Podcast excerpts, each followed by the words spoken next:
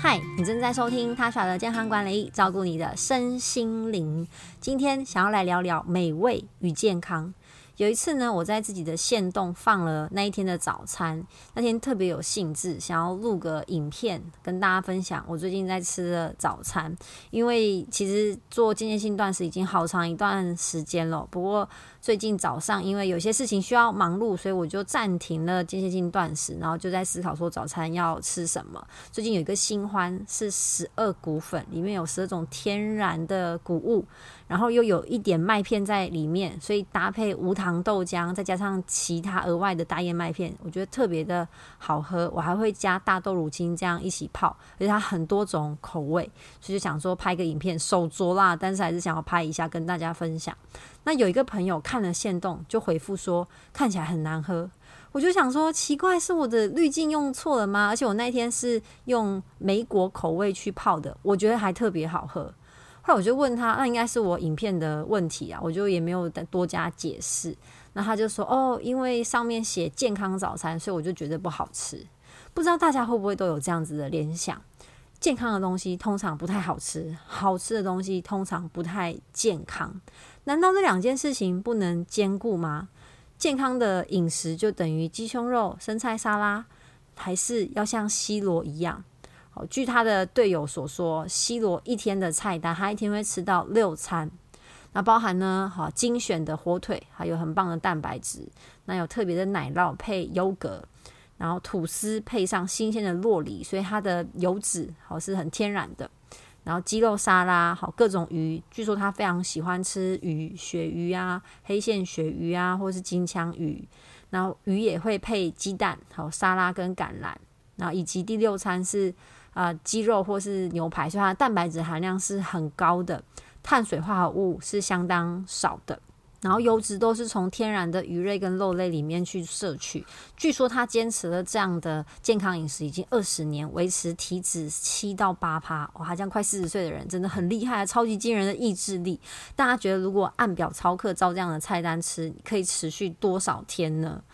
让人对健康饮食感到很犹豫的点啊，除了不美味之外，就是如此的枯燥乏味，要按照菜单吃，真的超挑战我们一般人的意志力的。尤其最近过年尾牙、节日聚餐实在是太多了。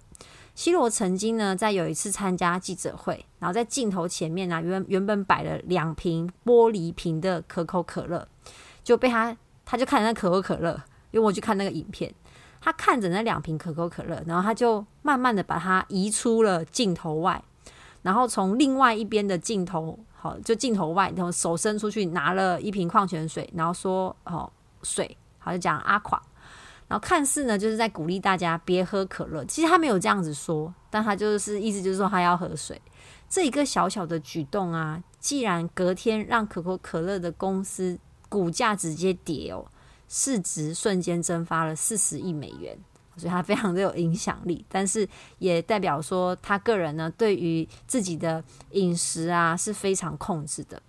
那其实，呃，他需要一直强调，健康的东西真的不等于不好吃，只是你要懂得挑选。那当然啦，有些好吃的东西真的不健康，但是健康真的不等于不好吃。只要你有时间、有心力，可以自己烹煮的话是更好，因为你这样就可以选择很多天然、好吃、健康的食材跟调味。那外食呢，如果要吃到够健康的美味料理，我整理了四个给大家做参考。第一个呢是泰式料理，你可以点生菜，然后烧烤肉片，不过尽量就是不要有额外的酱料。然后我个人非常喜欢韩式料理的豆腐锅，因为里面的呃豆腐好是很好的植物蛋白，然后肉片通常不会太多啦，不过多半是猪肉片。那韩式拌饭也 OK，不过建议饭量减少，因为它的饭都会超多。那小菜不要，它虽然无限供应，但你不要狂吃哦，因为大部分的小菜就是过咸，钠含量过高，隔天容易水肿。那第二个日式料理，生鱼片其实是还不错的蛋白质来源，虽然我个人不吃，但它是不错的蛋白质来源。那另外冻饭，你要选择非油炸的，所以我最常选择就是亲子冻饭。有一次在呃有一次在一个车站，忘记是板桥吗还是哪里，吃到一个超级地雷的冻饭，印象很深刻。总之。如果食物是炸的，通常不会太难吃，但是啊，非油炸的，嗯，还是比较健康。那饭量可以减少的话，也尽量减少。那有时候我舍不得减少饭量，我当天就会运动量拉高。那日式料理的茶碗蒸啊，跟生菜沙拉其实也是可以选择的。那台式料理其实可以说是我个人的最爱。好，铁板烧建议哦，你去点餐的时候跟师傅说你的口味要比较清淡。通常因为他们都是现煮的啊，是可以调整的。然后热炒，我上礼拜才去跟朋友吃热炒。那热炒的缺点是菜它比较难像铁板烧这样子做克制化，那比较咸，就容易吃进去很多饭。那应该很少人就搞缸，然后拿一碗热汤在旁边过水。好，我觉得这个很不容易，要顾及别人的眼光。不然热炒有菜有肉也是很好的选择。那点菜啊，尽量以蒸烤为主，哦，一样避开炸物。那第四是泰式料理，我自己也蛮喜欢的，但泰式料理有点多炸物啦。那它的凉拌跟汤类是蛮好的选择。那炒面呢，容易油脂过高，所以我是蛮推荐泰式的酸辣汤。它不是勾芡的那种酸辣汤，然后里面又有海鲜，算是蛮优质的蛋白质。但我个人其实有点喜欢月亮虾饼，哦，这个就是碳水化合物的含量比较高。那如果真的要自己煮，我会先想好菜单，然后用最少的时间准备蔬菜呢，尽量切大块一点，好可以保留它的养分。其实也是因为我我不太擅长刀工，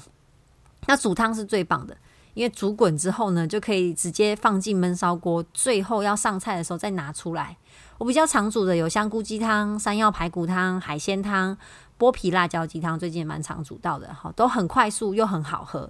那我今天其实想要推荐一本好书给大家。你在增进厨艺的同时，还可以依照自己的需求决定今天要学煮什么菜。那一道菜其实煮过两三次之后呢，大概就可以变成你的拿手菜了，因为就会大概记得。这本书呢叫做《雷神主厨的对症健康菜》，作者呢是雷一中雷神主厨。雷师傅是各大节目受邀的国宴名厨，现在是 TVBS 的长寿节目。健康二点零的御用主厨，美食节目《时尚玩家》，请问你是哪里人？等等的节目常客。那雷师傅在这本书当中提到，好吃第一，养生优先，然后研发出了一百道既美味又健康的料理，真的很适合大家。而且这本书呢，还有协同一位资深的营养师黄淑慧小姐谈到食疗的功效，所以选对了食材，好再加上对的烹煮方式，其实你的营养素就可以。好吃到你身体所需要的，而且书本里面呢还把症状分成八种哦，分别是血液循环、好排毒代谢、消化系统、跟内分泌，还有肌肉骨骼、免疫系统、大脑健康跟眼耳口鼻的感官系列。所以你可以针对你不同系列的一些症状，或是你想要改善，或是你想要加强。它有特别的营养素来决定，说我今天要煮什么。那或是你也可以参考里面的一些资料，去决定你在热炒店要点什么吃，非常的详细，而且很好懂，推荐大家买回家当做你超实用的食谱。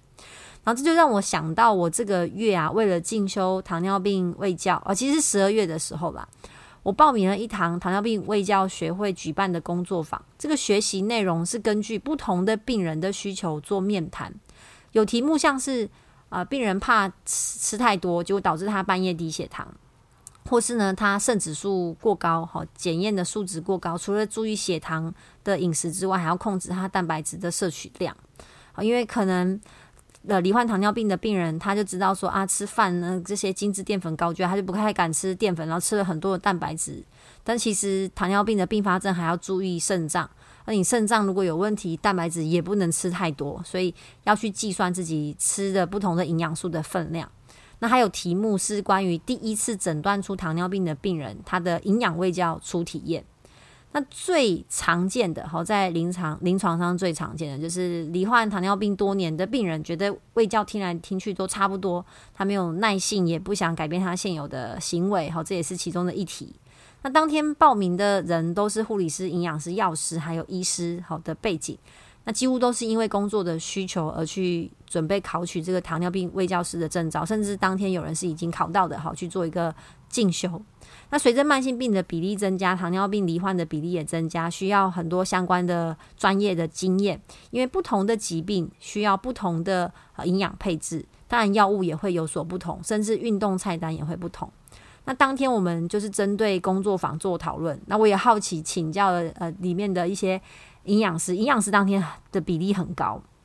就好奇问了他们在医院卫教的形态啊，他们工作的体验啊。那有这样子一对一面对病人的机会，我就很好奇，说能被改变的人有多少呢？然后病人都是保持着什么样的心态？那身为在医院端的这些专业人士，该怎么做可以让健康的人更多？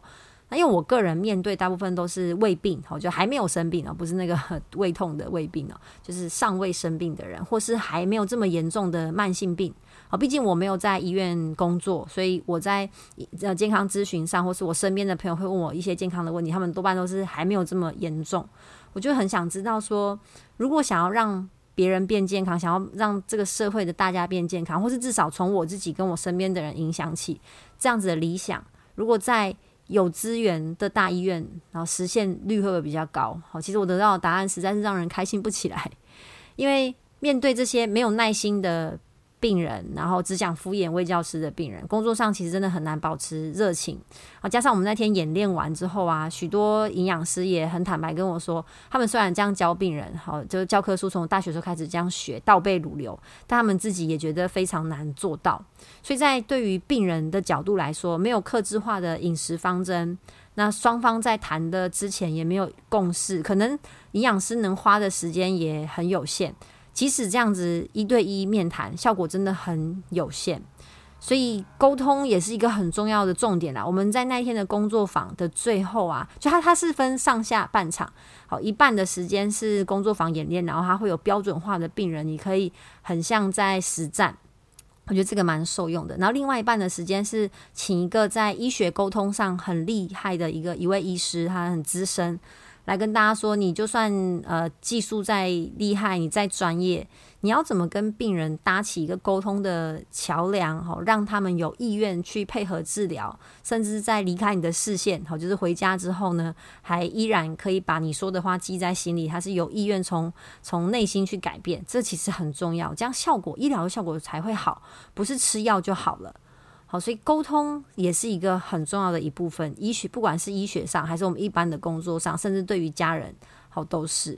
那如果现在啊，你有想要改变健康、想要增加健康的想法，让自己一步一步来，就从增加相关知识开始吧。如果有时间可以做菜，也不用每天，甚至不用每个礼拜，你只要有一个意识，就是好，我有时间，我现在有心力，我就来做菜。那就从我今天推荐的这本书开始，因为我通常很少买食谱，因为我也不是这么爱煮菜的人。但这次就是看到这本书，我觉得里面真的很棒。好，不要先不要，我先不要剧透。如果你有机会去书店的话，可以翻一下，或是网络书店会有一些试读。我其实已经跃跃欲试来尝试里面的啊食谱，决定呢要从。排毒代谢的食谱开始，好，因为这个跟肝肾啊、跟肺有关系。那现在冬天其实也是我们主要来养肺的时间。那每个人可能想要尝试的不一样，但是天然的食疗是只有好处，没有任何的坏处。反正我们每天都要吃，吃东西不是只有吃饱，或是为了健康而牺牲美味，这两件事情真的是可以兼顾的。